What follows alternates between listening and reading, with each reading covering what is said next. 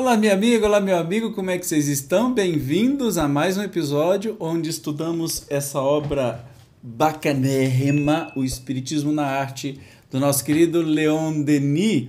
Nós vamos iniciar a parte oitava, que foi publicada em setembro de 1922, que vem falar sobre a apresentação das comunicações do espírito Massenet e depois a primeira lição, que nós temos cinco lições desse espírito. E a primeira a gente já estuda a partir de hoje. E como estamos falando de música, tem surpresinha no final. E que será? Que será? Vamos ver então? Olha lá. Vamos começar no estudo de hoje. Vamos lá.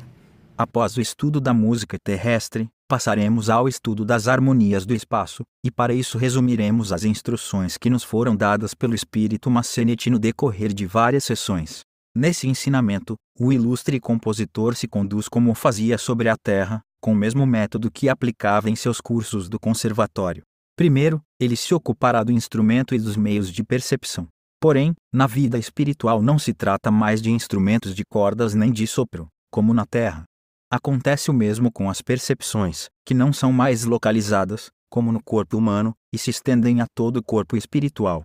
A música terrestre não é mais que um eco enfraquecido e sem nitidez da música celeste, é a melodia eólica produzida por pesados e grandiosos instrumentos de madeira ou de metal. É o sonho estrelado e divino expresso por formas de uma vida inferior e material. Porém, neste caso, o sonho é uma elevada realidade.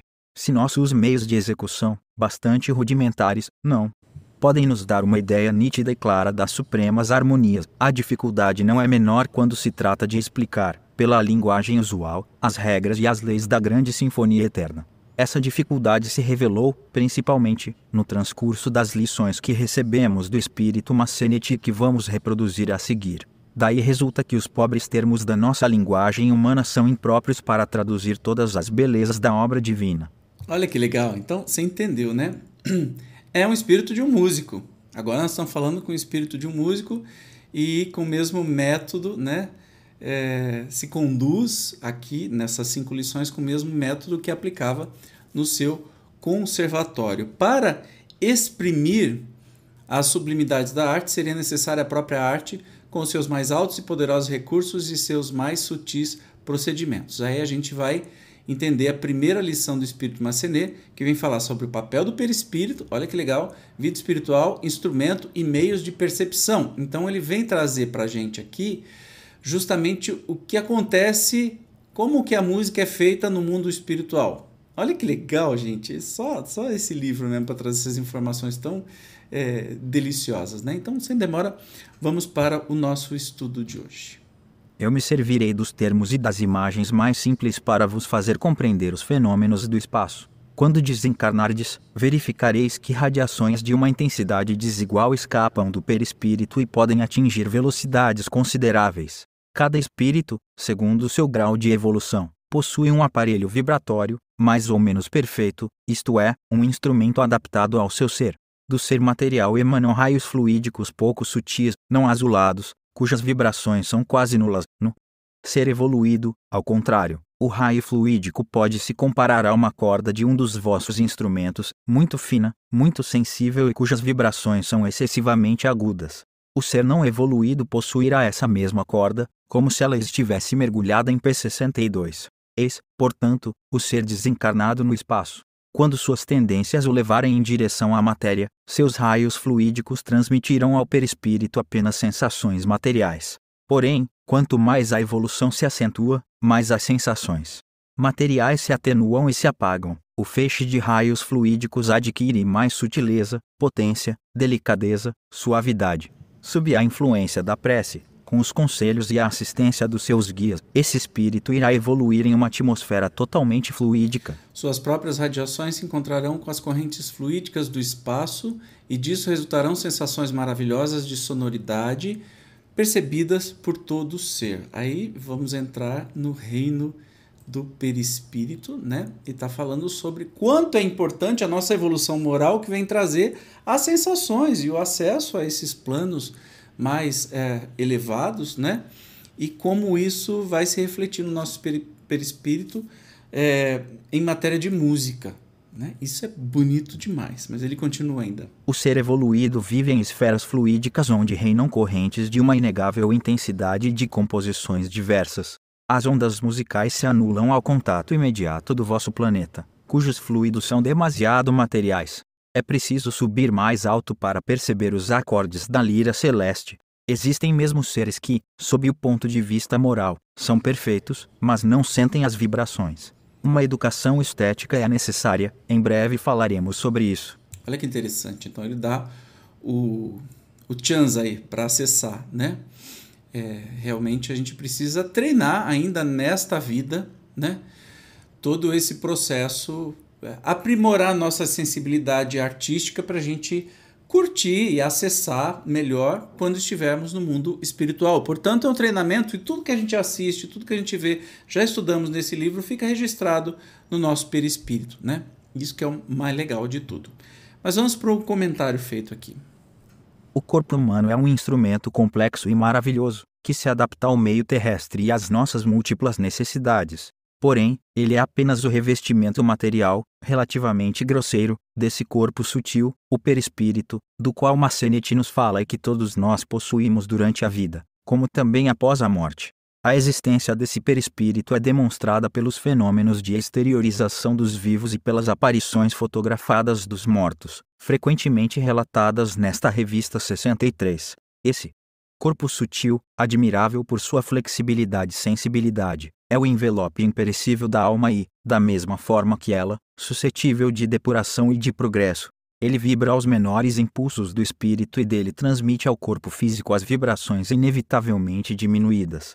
Eis porque, na vida do espaço, durante o sono como após a morte, o perispírito sente mais vivamente as influências dos meios em que ele penetra. Ele possui recursos mais amplos, meios de percepção desconhecidos dos homens, mas dos quais certos homens conservam a intuição ao despertar, após o desprendimento e as viagens espirituais da noite. Olha que interessante. Já que nós conseguimos acessar tudo com o nosso perispírito, não especificamente só com alguns órgãos. Então, a gente enxerga com todo o perispírito, a gente sente, sente cheiro, etc, etc. Mas vamos concluir aqui o nosso estudo de hoje.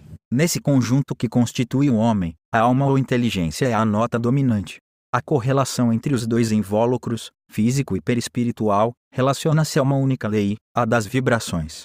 O papel e o funcionamento do perispírito permanece como um dos problemas mais interessantes do espiritismo. Ele contém, em germe, todos os segredos da fisiologia e da psicologia, que se esclarecerão à medida que nossas relações com os desencarnados forem se ampliando e se multiplicando. Por esse meio, obteremos novos dados sobre as condições da vida no além e, em geral, sobre o modo de ação do espírito liberto do corpo material.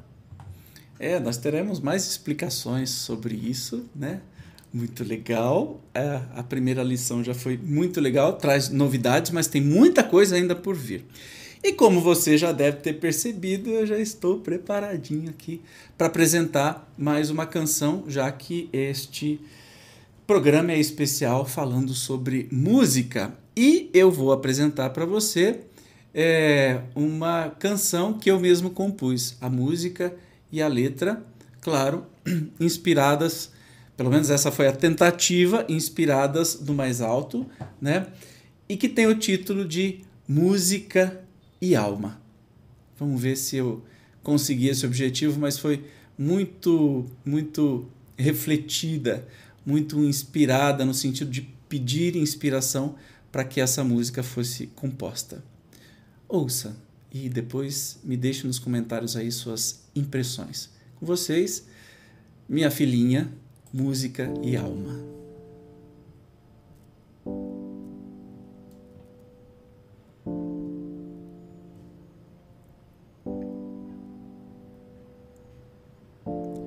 Quando a voz não é o bastante,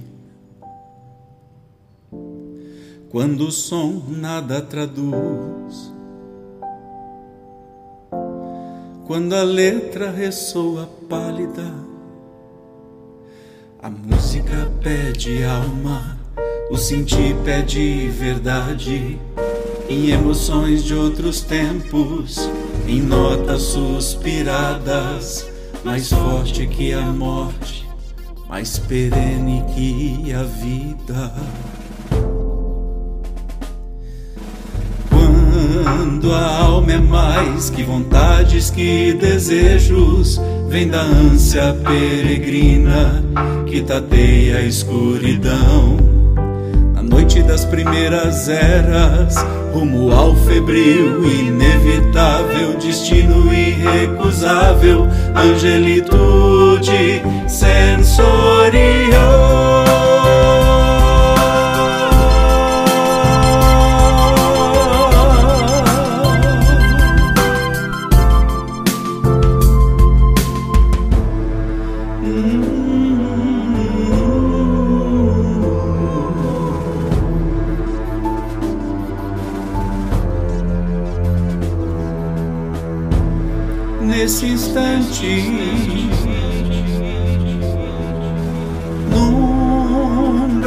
Breve momento,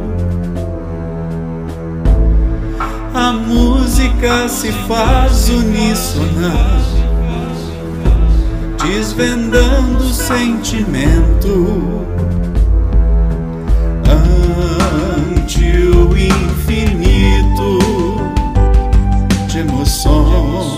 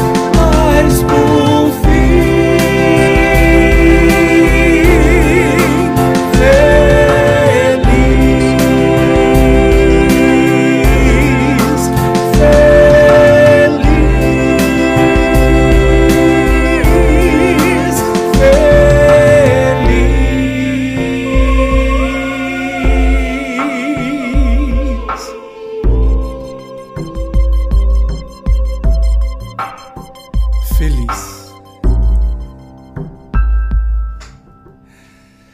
Muito bem, vocês me perdoem que eu estou com uma faringite assim insuportável, especialmente que atinge a minha região de tenor, meu registro de tenor. Mas enfim, o que eu queria é passar a mensagem para vocês e espero que tenha sido interessante. Ó, a voz está indo embora e está na hora de encerrar.